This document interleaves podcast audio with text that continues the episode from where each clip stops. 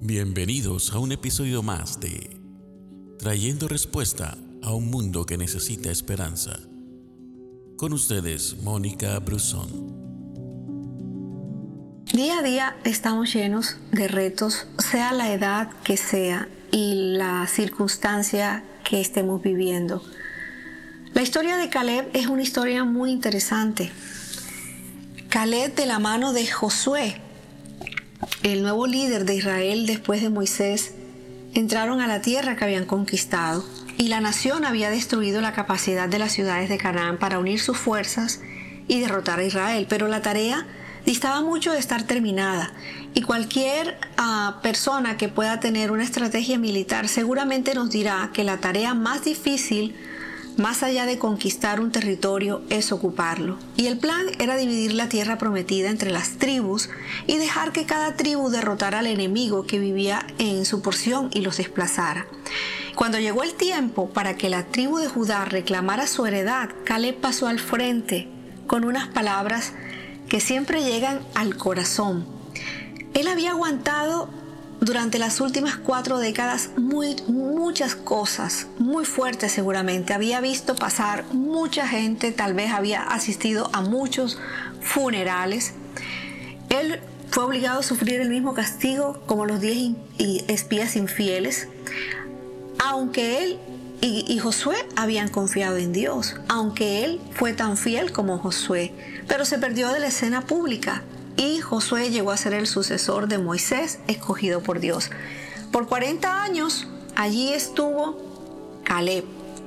Y un día él se le acerca a Josué con las siguientes palabras. Tú sabes lo que Jehová dijo a Moisés, eh, tocante a mí y a ti.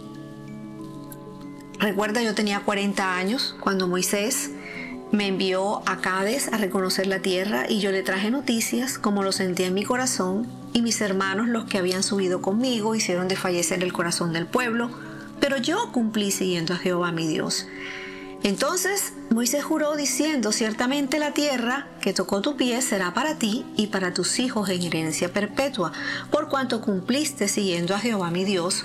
Ahora bien, Jehová me ha hecho vivir, como él dijo, estos 45 años, desde el tiempo que Jehová habló estas palabras a Moisés, cuando Israel andaba por el desierto, y ahora he aquí. Hoy soy de edad de 85 años. Todavía estoy tan fuerte como el día que Moisés me envió. ¿Cuál era mi fuerza entonces? Tal es ahora mi fuerza para la guerra, y para salir y para entrar Dame pues ahora este monte del cual habló Jehová aquel día, porque tú oíste en aquel día que los anaseos están allí y que hay ciudades grandes y fortificadas. Quizá Jehová estará conmigo y los echaré como Jehová ha dicho. Cuando escuchas esas palabras te das cuenta que no es un discurso egoísta como alguien que pueda decir, dame lo que me prometieron porque es mío él no estaba pidiendo un hogar de jubilación, él esperaba un nuevo reto. Y este es el mismo corazón valiente que 45 años antes dijo, debemos por todos los medios subir y tomar posesión de la tierra, porque con certeza los venceremos. No des por sentado que su entusiasmo fue resultado de una inclinación genética hacia la búsqueda imprudente de emociones o que él era sobrehumano. Caleb era un hombre como tú y como yo, pero su discurso, sus palabras, revelan cualidades importantes que contribuyeron a su actitud, cualidades que tú y yo también podemos tener. Por eso, así como Caleb reclamó esa promesa, tal vez es el tiempo en que tú y yo reclamemos las promesas. A Dios no se les ha olvidado.